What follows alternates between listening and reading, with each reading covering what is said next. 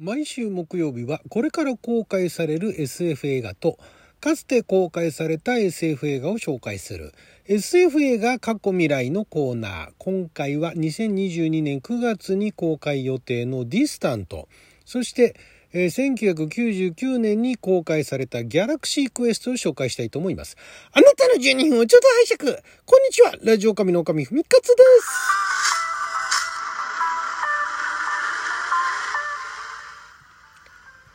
今日は2021年12月9日木曜日、六曜は仏滅でございます。えー、今週はあまりあの、詳細、詳細というかなんかあの、映画のね、中身があんまりつながりはないんですが、コメディつながりということでね、えー、SF コメディ、まずは2022年に公開予定のディスタントという映画。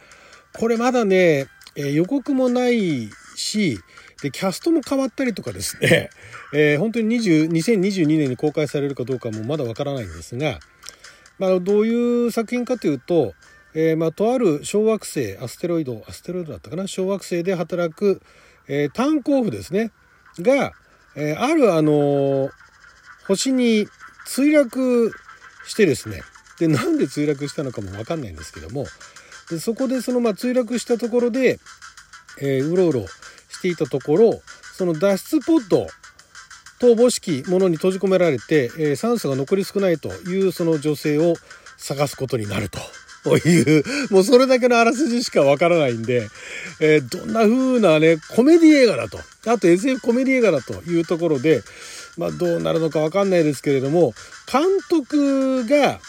あの、俺たちフィギュアスケーターとか、ああいうのをあの、撮ってるウィル・スペック監督、ジョシュ・ゴードン監督、共同監督ですね。の二人の監督ということで、まあ結構、おドタバタ、はちゃめちゃな感じの SF コメディになるのかなと。で、もともとあの、ヒロイン役でマーベラス・ミセス・メイゼルの主演のレイチェル・ブロズナハンさんが、あ最初あの、出る予定だったんですけれども、そのマーベラス・ミセス・メイゼルの、え新シーズンの撮影の都合によって、結局降板しちゃったんですね。で、その代わりに、えー、そのヒロイン役を演じるのがナオミ・スコットさんですね。最近だとあの、チャーリーズ・エンジェルの新しい方、2019年にね、公開されたものだとか、あと、アラジンの実写版とかで活躍されている、あの、ナオミ・スコットさんですね。が、あヒロイン役で、えー、男性の主演の方がですね、主演は、主演は誰だ？主演がね、えー、これがね、主演が、あ誰だったかね、ヒロインの方がね、あ、そうか、アリー、アリースター誕生のアンソニー・ラモスさんですね。が、主演ということで、えー、まああの、まだね、どんな話になるのかも先ほどのあらすじぐらいしかわからないんですけれども、あと脚本を担当してるのが、エクスティンクション地球奪還のスペンサー・コーエンさんですね。で、えー、あとは、あとは何だろうな、プロデュース周り、制作周りには、ララランドのフレッド・バーガーさんなどもいらっしゃるということなんですけれども、これね、まあどうなるかわからないんですけれども、まあはちゃめちゃな感じの、そこまでだからあれですよね、まだ、あの、出演されるお二方も、そこまでビッグスターではない。でもこれから、まあかなり今、あの人気が、出始めてると。で、えー、話題になりかけているという人たちがメインのコメディということで、まあ、かなりそのキャラクターに頼らないというか、まあ、だからお話の方でね、えー、まあ、かなりあのはちゃめちゃなことをやるんだろうなというふうにとりあえずあのまだこの作品の中で、えー、バリバリのコメディアンのね、えー、方のキャスティングがされていないので、まあ、そこがどうなるのかなと思いつつ、まあ、もう少しあの詳しい情報がね入ったらまたあの金曜日とかね、えー、お話ししていきたいと思いますけれども、まあ、これがねちょっとあんまりその情報がない中もうこれから公開予定のね SF 作品だんだんあの絞られてきてしまいましたんでね。で SF コメディでこういうようなねお話ボーイミーツガールではないですけれどもなんかそういうあの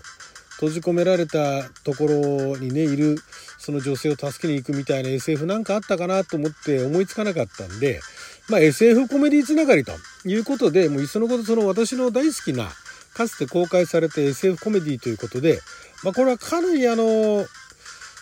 まあ SF ファンだったら、もうご存知の方が多いかもしれないんですが、ギャラクシークエストという1999年にディーン・パリソット監督があの作られたアメリカのコメディ映画ですね。で、このあの、まあ、ドリームワークスの作品ですけども、このお話のフォーマット、お話の流れ、まあ、このコメディの流れっていうのは、かなりあの、サボテンブラザーズっていう、さらにその前の1980、80年代ですよね。80何年かな ?86 年か。86年に公開されたサボテンブラザーズ私もそっち大好きなんですけれどもサボテンブラザーズと同じようなシチュエーションで同じような流れになっていくっていうかなりその構造物語の構造は相当似通ってる。ただシチュエーションが違うのとだからそのサボテンブラザーズは、えー、昔の話ですよね。昔のまだテレビとかなんかがえー、テレビがもうあった時代から出てくる前かな。かなんかのその中南米かなんかの方に、えー、映画映画みたいなのは流れてるんですけれども。あだから無声映画の頃ですよね。だから結構前の話ですけども。その無声映画の、えー、ある頃まで人気があったその、えー、スリーアミーゴスっていうね、えー、その3人の、まあ、完全懲悪者ですよね。で、えまあ、困っている中の悪者に虐げられているその村から、え、その悪者を退治して村人を救うみたいなそういうそのまあ映画の中ではすごい真面目な作品なんですけどもそれをその中南米の方のメキシコからあっちの方の、えー、村にいる人たちは本当にあったことだと。いうふうに思ってて。で、えー、それでただ一方でその出演していた映画に出演していた人たちっていうのはもうあの何て言うんですかえー、下り坂っていうかあんまり人気がなくて仕事も干されるような状況になっていたところ、えー、村でねその圧巻に襲われて困っていた村の人たちがその映画で上映されていることが本当のことだと信じてでその3人映画のに出演していた3人に頼みに行くんですね。で頼まれた3人の方は映画の仕事だと思って行くわけですよ。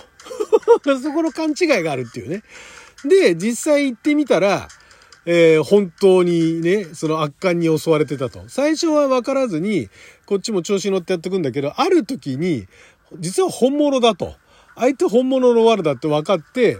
で、おじけついて一度は逃げようとするんだけれども、みたいな、そういう話なんですよね。で、全くギャラクシークエストは、それと同じ構造で、それが、今度は宇宙の辺境の星にいる、えー、星に住んでいる、そのすごい弱い種族の人たちが、なぜかその地球のね、えー、地球で放送されている SF、スタートリックみたいな SF ドラマの電波っていうのがたまたまそっちであの受像、受信できちゃって、で、その、そこで見れる、ね、その中身のこと、だからスタートリックみたいなギャラクシークエストっていうテレビドラマ、地球ではテレビ、SF テレビドラマなんだけれども、でもそっちのあの辺境の星の方では、本当にね、この星ではこういう人たちがいて、ね、宇宙でいろんなとこ飛び回って、悪化を退治するんだっていうふうに信じ込んじゃってるわけなんですね。で、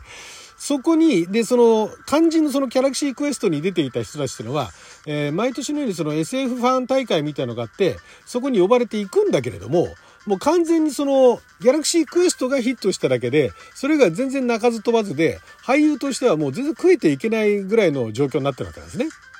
でそこに、その宇宙人、信じた宇宙人が、あの、地球までやってきて、助けてくださいっていうんですね。で、その辺境の宇宙人は、えー、その技術力はむちゃくちゃあって、そのテレビで見たね、テレビで見た中身っていうのを、よくわからないけれども、テレビの中で見ているものをそこからあの理解して、で、その宇宙人のハイテクでもって完全にそのギャラクシークエストの宇宙船だとか全部再現しちゃうんですね。そこで宇宙に連れてかれて、で、その地球にいる俳優の人たちはまさか宇宙に連れてかれるとは思わなくて、で、あ、仕事が、なんかまた仕事が、で、あの、あるぞっていうことでみんなで行くぞって言って行くと宇宙に連れ連れてかれちゃうっていうね。だから構造は全く同じなんですよ。同じなんだけれども、まあシチュエーションが違うのと、あと、その、スタートレックみたいだってお話しましたけども、スタートレックご存知の方だったら、ちょうどね、スタートレックのネクストジェネレーションズっていうよりかは一番最初ですよね。あの、ウィリアム・シャトナーさんが演じていた、えー、カーク船長の頃の一番最初の、えー、60年代後半から70年代ぐらいのスタートレック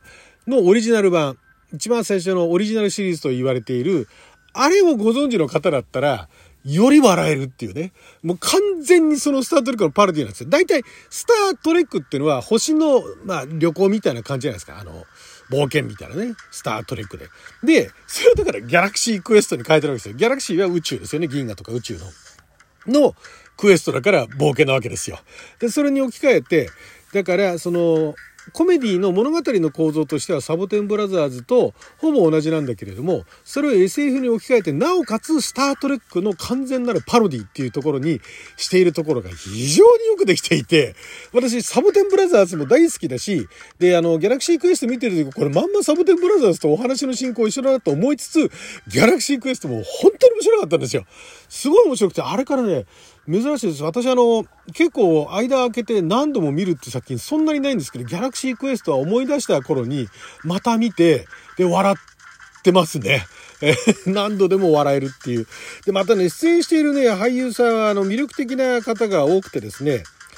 まあ、あの、ティム・アレンさんは、まあ、あの、一部ご存知方もいらっしゃいますから、シガニー・ウィーバーさんですね。あの、エイリアンのね、シガニー・ウィーバーさんも、完全コメディの中で、胸が大きいだけの女性隊員っていうね、ただ合図中を打つだけみたいな、そういう キャストだとか、そこの演じ方も本当に見事ですし、あと今は亡きアラン・リックマさんですね。えー、ハリー・ポッターでもあの、ちょっとあの、怖い先生をね、やられていたアラン・リックマンさんね。アラン・リックマンさんもね、非常に見事な、えー、もうキャストで、もうコメディも完全にもうマッチしていた。非常に見事で。あと、サム・ロックウェルさんですね。もう今や人気のいろんな作品出てるサム・ロックウェルさんですとか、あと、誰だろうな。えー、トニー・シャルーブさんですね。トニー・シャルーブさんも、まあ、ご存知の方はご存知という、そこそこでそれなりに有名な演技派の人たちが、もう完全コメディで、えー、やられていると。だから、スター・トレックご存知なくても楽しめますけれども、スター・トレックのあの構造ね、どういうドラマかっていうのをご存知の方だったら、より楽しめるっていう、そういう作品なので、おすすめです。今、ビデオオンデマンドでも見れますね。はい、ということで、12分間の貴重なお時間いただきありがとうございました。それじゃあまた。